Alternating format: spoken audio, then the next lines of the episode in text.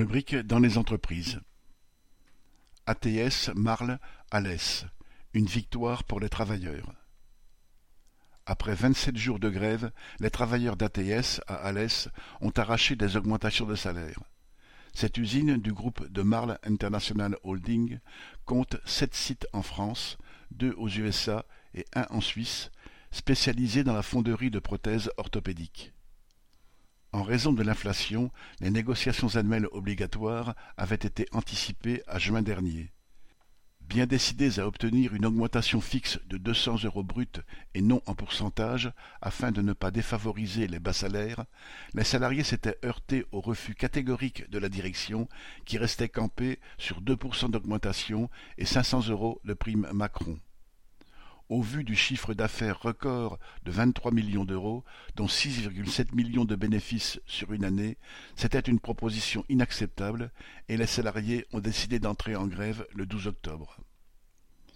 Vu l'attitude de fermeté de la direction, les grévistes, une grande majorité, 90% des 103 travailleurs du site, s'étaient préparés à une grève de longue durée.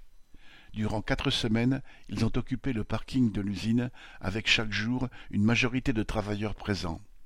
Ils ont fait tourner une caisse de grève, créé une cagnotte de soutien en ligne et un compte sur un réseau social professionnel pour avertir de la grève tous les clients de l'usine, français, italiens, américains, et faire ainsi pression sur la direction.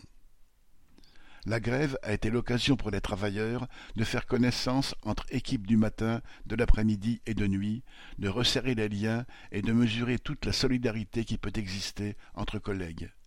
Ils ont aussi manifesté nombreux et à plusieurs reprises durant près d'un mois.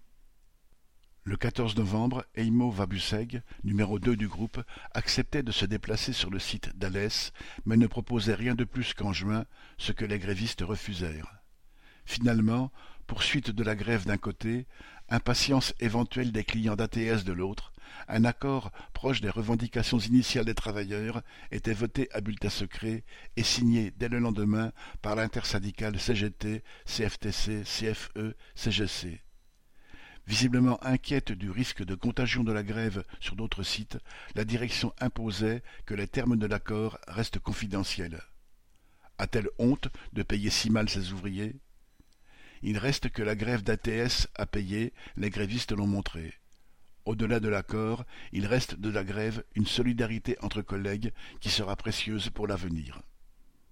Correspondant Hello.